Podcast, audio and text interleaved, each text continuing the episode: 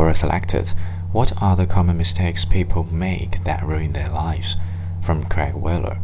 I'm in my mid 50s, so my examples are people who have reached my age and have little to nothing to show for it. Those people are pretty predictable.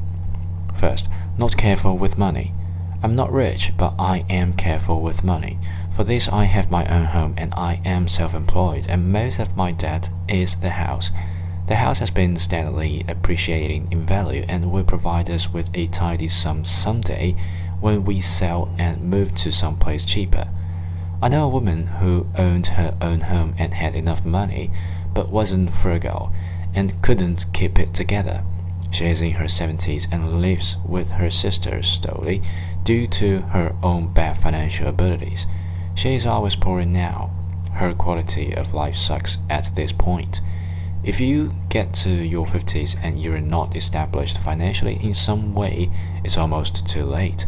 For us ordinary people, it takes many years. It's hard to imagine in your 20s, but monetary stability over the long haul is important to your financial future. Second, not careful with your body.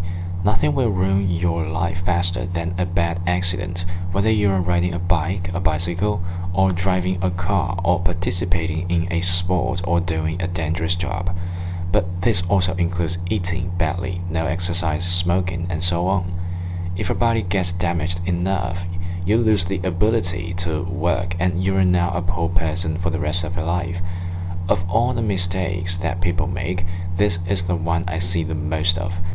Older people with disabilities, poor living conditions, and no future.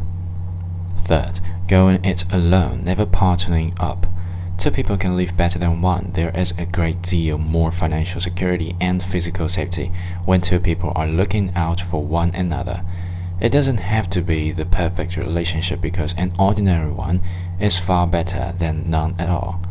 Edit. Not embarking on continual self improvement. Self improvement is dreadfully slow, and the real benefits might not show up for years. You have to begin young and keep at it all your life. Not doing this means that you once you hit your 50s, you are still making the same mistakes that you did when you were 20. This is real. Most people do continually improve themselves, but those times I've seen someone not do this and the results were disastrous. Once they got to their 50s, it all caught up to them.